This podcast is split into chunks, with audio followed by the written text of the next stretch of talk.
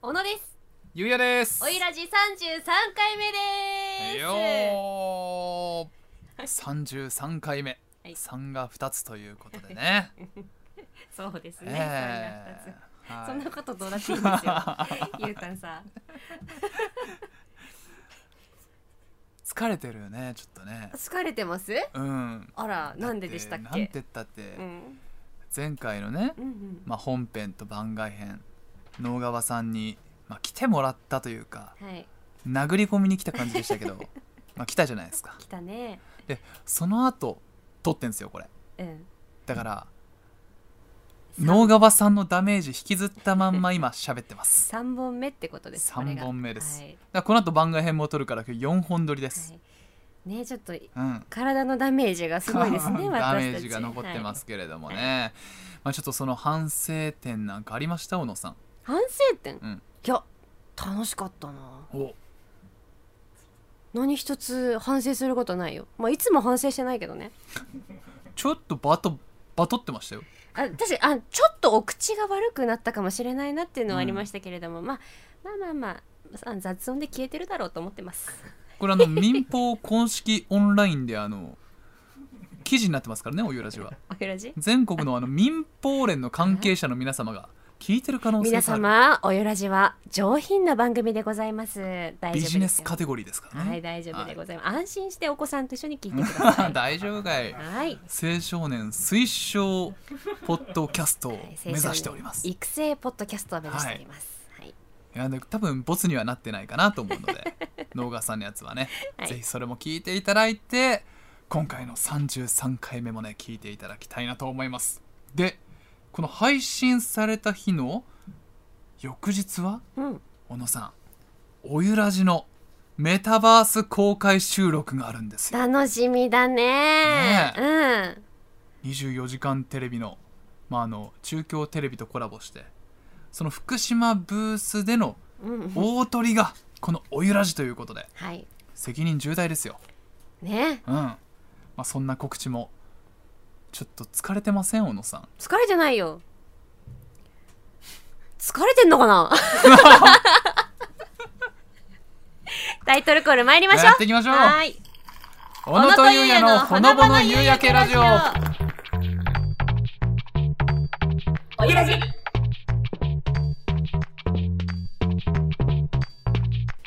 皆さんこんにちは元気100倍小野せゆりです皆さんこんにちは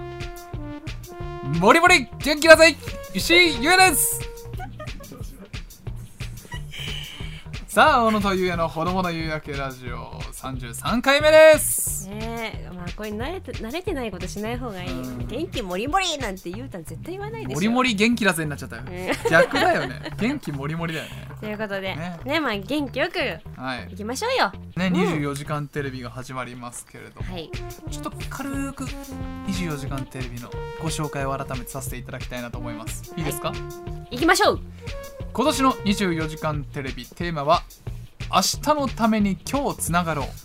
う26日土曜日27日日曜日に放送です福島県内には郡山市の中央公民館をメイン会場に福島会津いわきに全5カ所そしてメタバース空間にも募金会場を設けますメタバース空間は初めての取り組みということですまあ募金会場を設けて皆様にお会いできるのも久しぶりということですねそして県内の会場から生中継も行います、はい26日土曜日は午後3時27日日曜日は午前11時24分からの放送となっておりますまあこれ前回の能川さんの回でも話したんですけどうん多分能川さんのインパクトに紛れてほとんど皆さん覚えてないんじゃないかなってね 思ったのでちょっと改めてご紹介させていただきました。はいまあ、24時間テレビあの私今回あのメンバー入ってないんですよ地上波の方そうで放し送たね関わらないので、うんまあ、自宅で見ていたいななんて思ってるんですけど小野さんはね中継の方にも関わるということでそうです何するんですか私はあのー福島県内の平田村に住む家族ヤスファミリーを長く取材していてその様子が、はいえー放送になる予定ですね、でちょっと簡単に紹介させていただきたいんですけどあの安ファミリーって言いますのはあの家族4人全員こう障害がある家族なんですけどその家族をねあのパパが日常を明るく発信している「安ファミリーチャンネル」という YouTube を立ち上げて現在登録者数9万人以上すごいいて全国にねファンがいるんですでその今回の『24時間テレビ』のテーマが「明日のために今日つながろう」ということで、まあ、障害のある家族がどうやって社会とつながっていくのかというテーマで取材していてその放送がありますもうねあの会いに行くとね息子さん翔くんとか、えー娘さん姫ちゃんいるんですけどもうなんか最近友達みたいになってて「よっ!」みたいな「元気かい?」みたいな感じでね、うんあの取材してましてなんか VTR 通しても小野さんにすごい心開いてる感じが伝わってくるよねそうそうそう、ほん、本当に嬉しいんだけど最近本当友達みたいな感じでねあの、うんお話ししながら取材してまして、いねまあ、そこから見えることもありますのでどうぞ見ていただけたらと思います。ねえそんな2人の成長がねそうね見られるということで、うんぜひそちらもあ見ていただきたいなとね思います、福島県内での放送になりますがあの日曜日そうです日曜日放送になります、はいであの「やすファミリーチャンネル」は YouTube なので全国の人見られると思うのでちょっと YouTube も見ていただきたいなと思います。はいはい、そして、まあ、その日曜日うん同じ日に先ほどもお伝えしました、メタバース募金会場でおゆらじの公開収録を行いますおー疲れが喉に来てる ねすごいですねえおやらじ公開収録を、うんメタバース募金会場でやる。うんちょっとでも詳しく教えてください。どういうことですか。俺もねよく分かってねえんだ分かって俺ない んかい。メタバースって怖いね仮想空間ってうん何っていう、うんまあ、要ははい。私たちはあのアバターになってうん仮想空間上に現れてうんそこに要は視聴者の方もアバターを作っていただいて参加するっていうへえ。全世界の方がインターネットの仮想空間の中に集まって、まあ、公開収録を見ていただけるっていう取り組みになってるらしいです。わあすごいね。ね、募金会場ということだからそのメタバース空間内での募金も可能だということなんですだから24時間テレビの新しい取り組みですよねそれを先陣切っておゆらじが担当するということになりましいたやーやっぱりおゆらじってすごいおね。ゆらじはすごいよ勢いがある。もう最先端行ってっから、うん。ブラウザから参加できるので PC スマホから参加できますアプリのダウンロードは不要ですむずっ要はなんかねダウンロードしなきゃいけないのかな、アプリとかあんのかなって心配になる人いますけど全く必要ないってことですね。もう会場にアクセスすれば誰でもどこからでも参加できるということなのでへーぜひ見に来ていただきたいと思います当日は夕方6時30分頃からのスタートとなっています、はいだから郡山のメイン会場はもう閉まってる時間帯に我々は仮想空間で公開収録を行ってるなんだってということは、みんな帰ってるかもしみんな帰ってて、うん誰もいない会場でポツンと私とゆうたんでれない、うん公開収録をやるとしかもアバターだからうん私たちの姿は映らないわけでしょ、うえなんか寂しくなってきた大丈夫かなねだから人来なかったら本当に寂しいよアバターで参加してくれなかっ たら本当に仮想空間の中に俺と小野さんだけいてずっと喋ってるえこれどう何かこう検索ワードとかあるんですか中テレのメタバースで調べて中テレメタバースで検索するとあのこのメタバースの会場に来られるということです中テレメタバースですねはい楽しみだなちょっと不安もあるけどでもなんかいろんな人と出会えそうで嬉しいねねうんまあちょっと私たち2人だと全国の方がね多分聞いてくれる可能性があるので、ちょっと心もとないということでうんゲストが来ますあらイワモンです出たー岩ももうなん小野さんイワモンって響きは知ってるけどそう知らないでしょま、うん毎回「岩門」って言葉は聞くけどね、詳しくわかりません前回も説明したんですけれども、ちゃんと説明してくださいもう一回ねはい皆さんに説明したいと思います初よめましてですから、はいだ岩門岩本俊介って言います大学時代のあだ名は角煮でしたへえなんか色が黒くてうんちょっとこうぽっちゃりしてるからなんか美味しそうだなってうん角煮っぽいよねうんっていうところであだ名は角煮でしうたん今 YouTube チャンネルのおかず力チャンネルっはいていうので活動してますまたアメリカンフットボールの X リーグお隣福岡サンズの選手としても活躍をしてすごいんじゃないそうなんですよでネットフリックスで今全世界で話題沸騰中のドラマ多分オユラーの中でも見た方いるんじゃないかなサンクチュアリという、まあ、相撲界のドラマですねうんはい、これに出演をしていますの主人公のライバル役でもうすっごい大事な役キーマすごいじゃうんん、俳優ンもやバるガリっていう役です多分ね見ればわかると思うでさらにさらに大人気格闘技イベントブレイキングダウンに出場が決定しました朝倉未来さんにそこ決定でって言われてましたこれすごいことよ本当にだから YouTuber アメフト選手俳優格闘家そして何よりも私の学生時代の友人という 多彩な肩書きを持つ角煮に来てもらいますすごくないすごいねでももでもあの最初はなななんだ岩門とか思ってたけど、うんすごいじゃんすごい活躍なんですよ確認、うんえーでもね、す本人としては世界に進出をするっていう夢を持ってるらしいあそれはさ、うん何で進出したいのね YouTuber なのかアメフト選手なのか俳優なのか格闘家なのか何で世界に行きたいんだろう、当日聞きましょうあそうね、うだってすごいもんね二足のわらじどころじゃないもんねだから小野さんもうん当日までに、あのサンクチュアリ見てくださいあねそうだまだ見てないからね、わかった一気にうわすげえ人だなってなると、それ見ないとわからないもんねうんわ、かりました見ておきましょうこの私が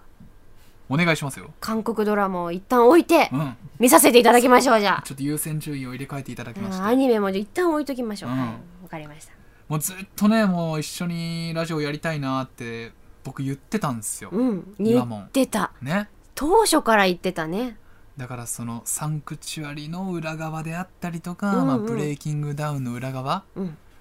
そんな話もねちょっと聞いていきたいなって思ってますわかりましたなんで岩門への質問であったり、まあ、岩門に福島のことをもっと知ってもらいたいなとも思っているので皆さんから福島県の豆知識も募集していますえどういうこ豆と知識あなるほどね岩門にちょっとねクイズとか出したいなと思ってええでみんな一緒にこう答えられるっていううん今回中京テレビとのコラボだから多分ね福島の人だけじゃなくて愛知の人とかもたくさん来てくれると思うんだよね、はいはいそういう人にも福島のことを知ってもらおうということでうん皆様からのえりすぐりの豆知識を募集しています 落花生で豆まきするみたいなね豆知識だけに、はいはいはいうまいこと言ったね、うん台本に書いてあったけど、ね、そうな んですよ、はいへえ岩門にじゃあいろいろね岩門どこ出身なのじゃ福岡ああ福岡の出身なんうだ福岡の出身そうかでいそうかつもあのうちに集まって、うん鶏胸肉うん5枚ぐらい買って、うん水を沸かした鍋の中に入れてうん白菜と一緒に煮てうんポン酢で食べてた、何その食べめっ方ちゃ食べんのよ信じられないぐらい、岩門うん、へえ俺と岩門ともう一人新庄ってやつがいたんだけどうんその3人であの3合炊きの炊飯器うん1食で2回炊いてたえなんで仲良くなったの同じクラスだったんだよね岩門はえー、が学生ってことはねそう高校大学あ大大学学で時代の同級生であの中央大学のへえでやっぱスポーツやってたから気があってうんうんでアメフトも俺ちょっと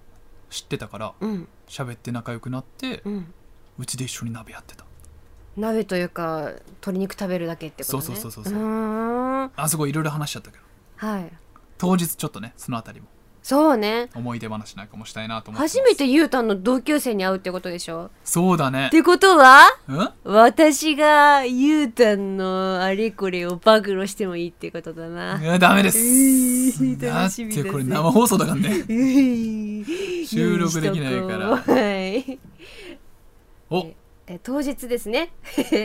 リアルタイムでチャットもあるということで皆さんからあのメタバース空間に遊びに来ていただきたいですねこうチャットで交流もできるってことですねまあ、ただちょっと一個懸念材料があって、うん27日じゃないですかこれえーそうだね日曜日でねイワモンがブレイキングダウンで戦うのがうん26日なんですよ前日じゃんだ下手したらボコボコにされてる可能性がある っていう当日そうだよねだって格闘技の試合でしょ、そう相手めっちゃ強そうなんですよラグビーやってた人でうわ今もはアメフトなんだけど相手はラグビーやってた人でめちゃくちゃスパーリング強そうでしたよねね総合格闘技ですか総合もう何でもありの1分間のなんか何でもありな殴り合いんだみたいなルールは多分ああそうなんだ総合かキックか多あ分そうなんだえどちらにしても多分ボコボコだよね勝っても負けてもさ、うん、もう重量級もいいとこだからね140キロあるか流血しながらす来ごいよるんじゃないら、うん、まあでもアバターだから多分血は流れてないと思うかそらう大か丈よかった ねだからメンタルと声だけ夫、うが、ん、心配だあねのそこはち OK ょっとであればってことねううんんうんでもね結構ブレイキングダウンってアウトローな方がたくさんいるけどね、うんイワモンはね割とちゃんとしたやつなんだよだ から真面目さんあんまりこう人に喧嘩売るとかできないからブレイキングダウンでもみんな結構オラオラしてさあいつと喧嘩やらしてくださいみたいなこと言うんですけどイワモンだけはあこの中でサンクチュアリ見た人いますか バガリでしたバガリ役で出てましたちょ世界に進出したいと思ってるんでってちゃんとした夢語ってた いいやつなんだよめちゃくちゃ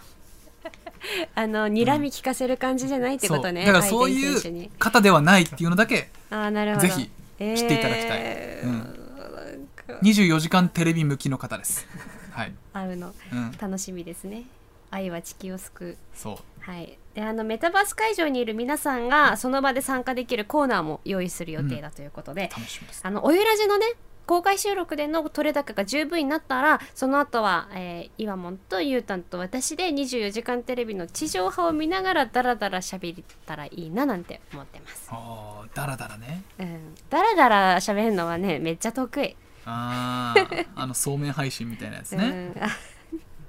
インスタのうね、ん、変なゲームだけ始めないようにすればうん多それ分お客さん離れないんじゃないかな、うんそれ全部あのあの子の話ね井上さんねあーはいそうチーボーのね、うん、うん私の大好きなファンですからね、私の。いやー楽しみですねということで、27日日曜日、メタバース募金会場でお会いしましょう。ぜひ参加してください。お楽しみに。に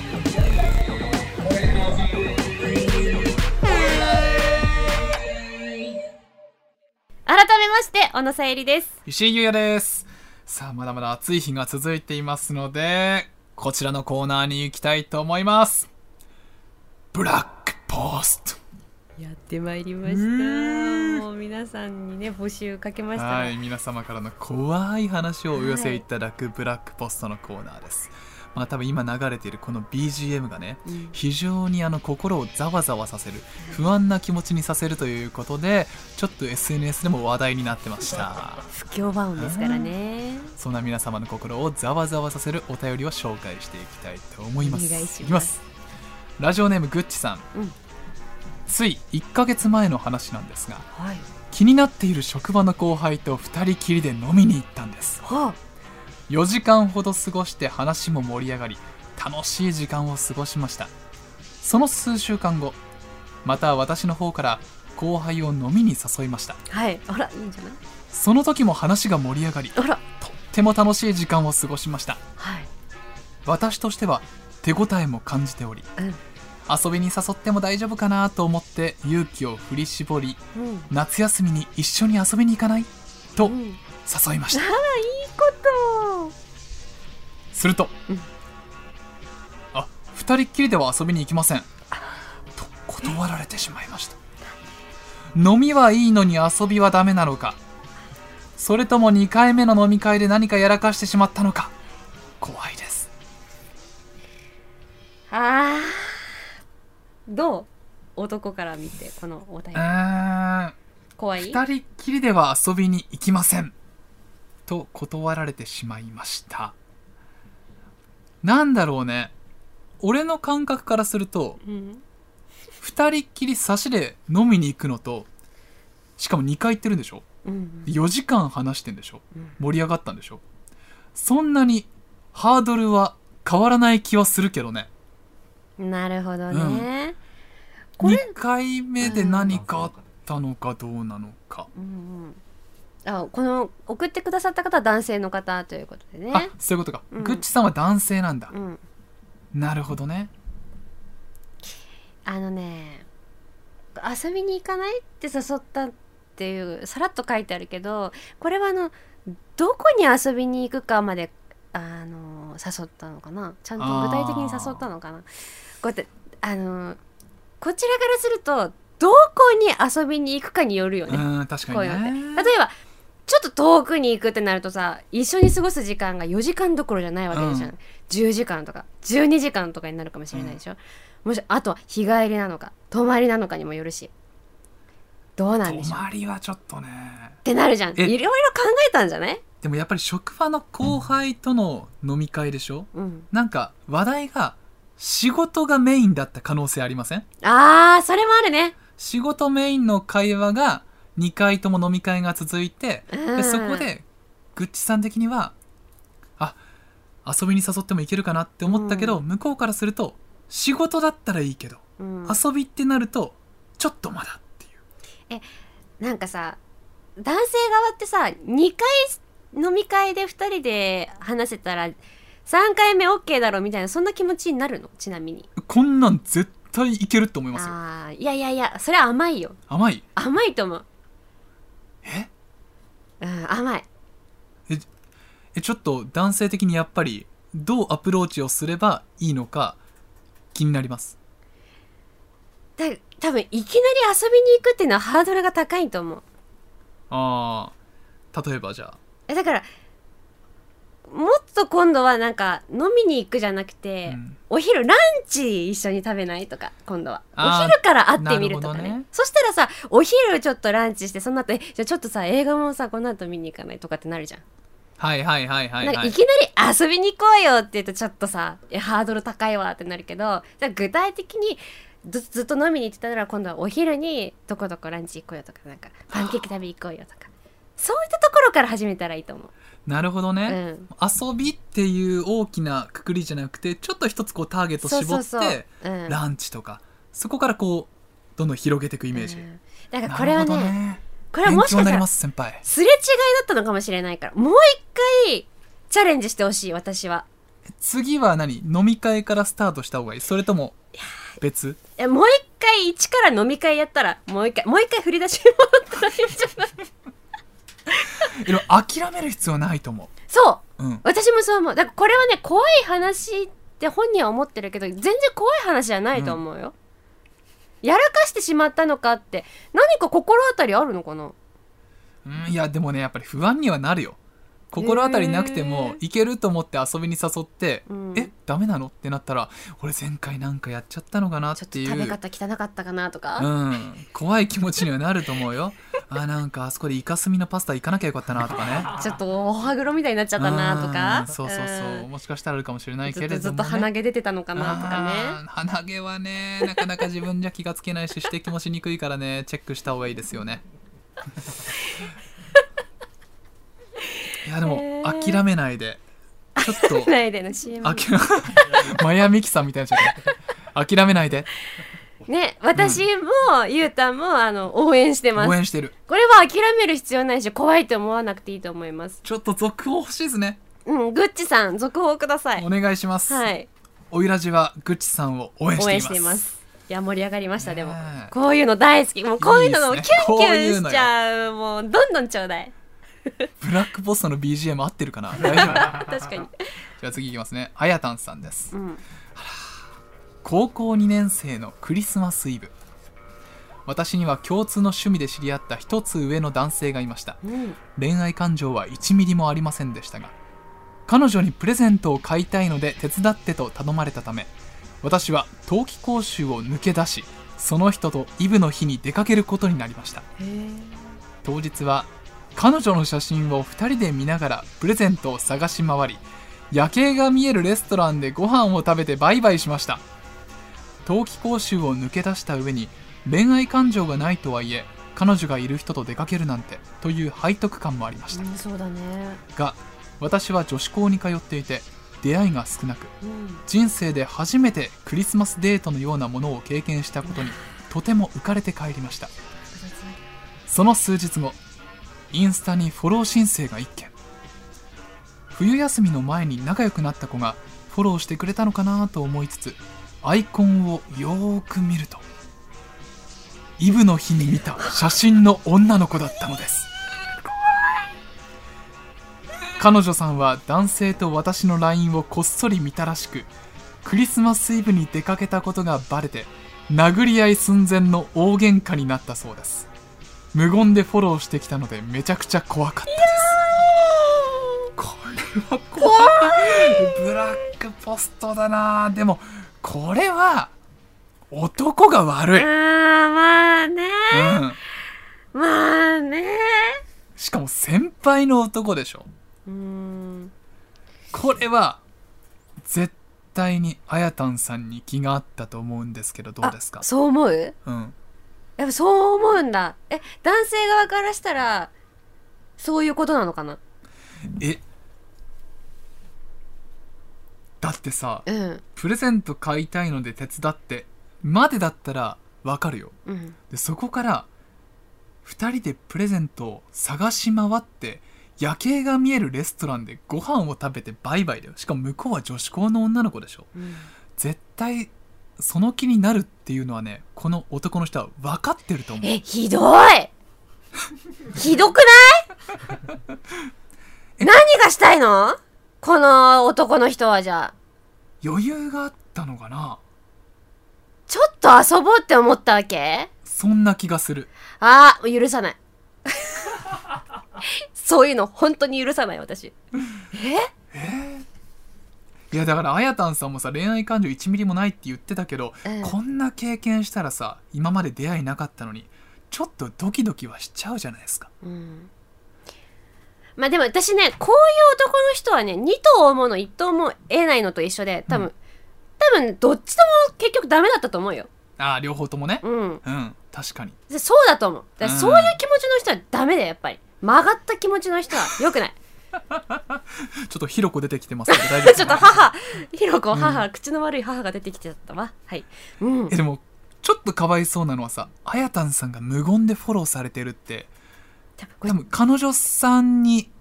恨まれちゃったのかな DM とか来たのかいなやーそれ怖いねで無言でフォローしてきたってことは、うん多分最初 DM もなかったってことでしょもうフォローしてきた後にいやーお互いフォローし合ったのかなもうこれ本当フォローし合ってたらもうあれでしょまあオンラインオンライン上の殴り合いの喧嘩が始まったってこと でしょ そうきよっそうとよいや想像したくないね 怖いよこれいやーこれはブラックポストだなでも彼女さんもすごいよね男性とそのねあやたんさんの LINE をこっそり見たんだって、こっそり LINE を見ることなんてあるの何かあったんですよだからもうこれだけじゃないんだよ多分、うんこの男の人は、うんこれ以外にもちょっと疑われる要素があったから彼女さんは LINE をチェックしたんだと思うよということはだよということは多分この男性はあやたんさん以外にもそういうふうにしてる女性が他にいたと思う結構思わせぶりな癖があったのかもねえいや本当に嫌いそういうの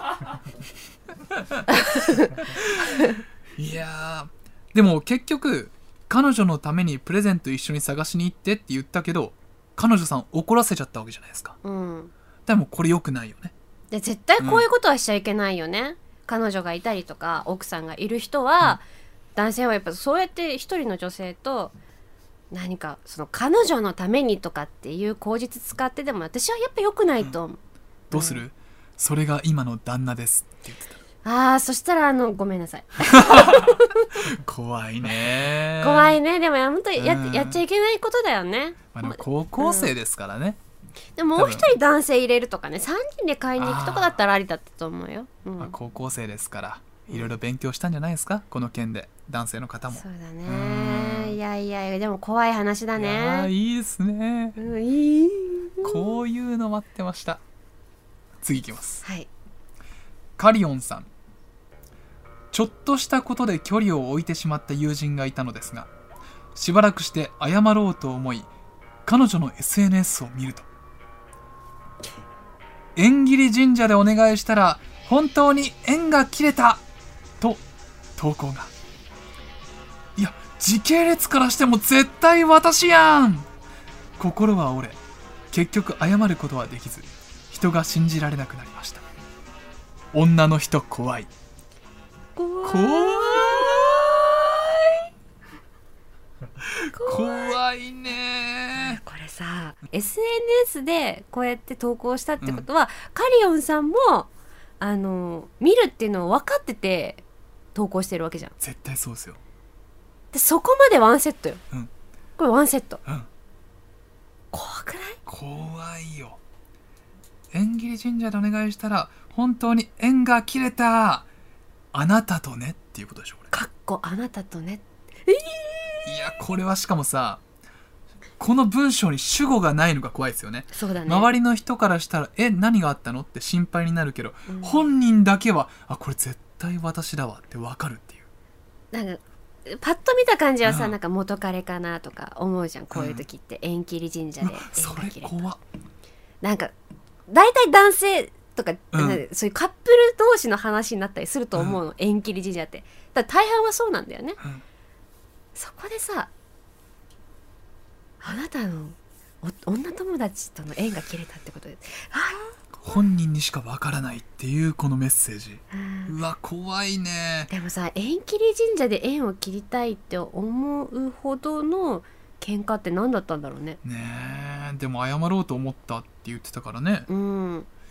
でも女の人の方がこういうなんだろうな出来事うん引きずる傾向ありません、あなんだそれそうでもない もう一つの怖い話かそれえ違うなんだかいや小野さんが怖いんだ けどなん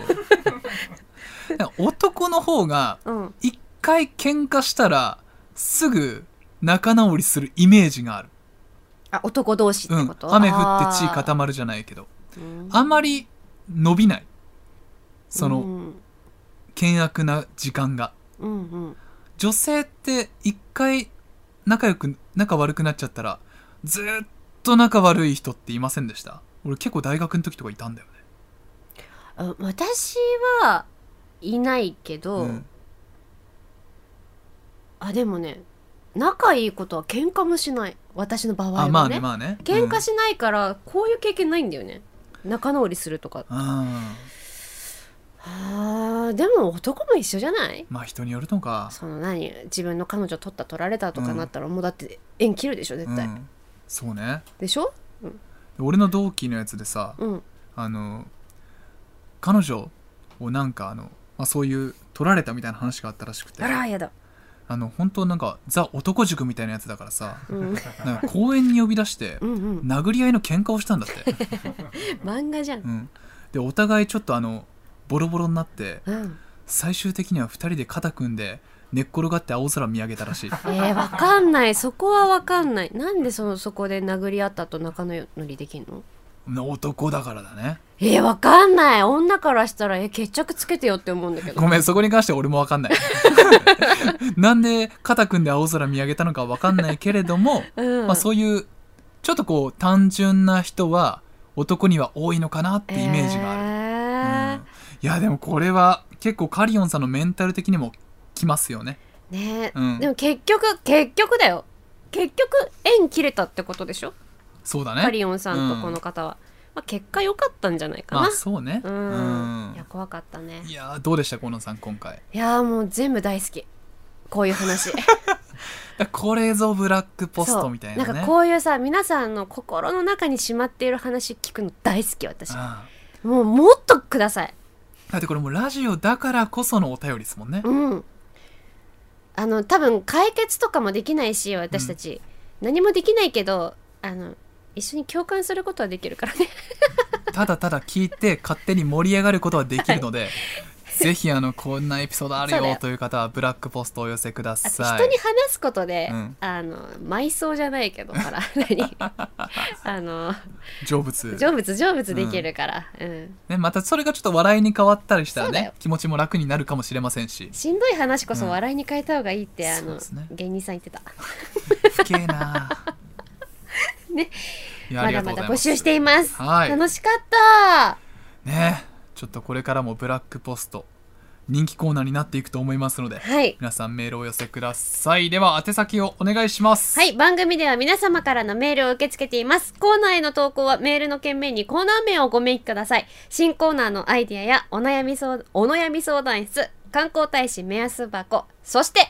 ブラックポストなどなどコーナーいろいろございます。メールの件宛先はすべて小文字で podcast@sct.jp です。そして番組のホームページの応募フォームからもメッセージを受け付けています概要欄の URL からチェックをしてみてください採用された方には番組特製ノベルティをお送りします皆様からのメールお待ちしておりますあげラジ小野とゆうやのほのぼの夕焼けラジオそろそろお別れのお時間です。本当にお疲れ様でしたお疲れ様でしたま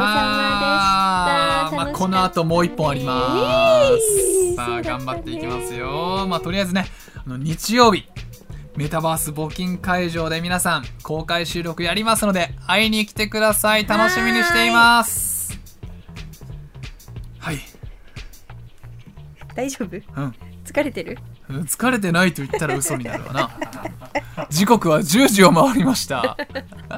夜10時です。ねはい、というえことで。さあね張り切っていきましょうはい まあね、これは一旦終わるけどね。終わるよはい、ということで、小野とゆうのほのぼの夕焼けラジオは、Spotify、Apple Podcast、Amazon Music、Google Podcast で聞くことができます。番組ホームページでも配信中です。そして番組の感想もお待ちしています投稿はすべてひらがなで「ハッシュタグおゆらじ」でお願いします番組公式ツイッターのフォローもお待ちしています私も全部見ています それではさゆりちゃん最後に締めの一言お願いします次の収録も元気100倍で頑張るぞもりもりりここまでのお相手は小野さゆりと、石井優也でしたまた日曜日日曜日ですバイバーイ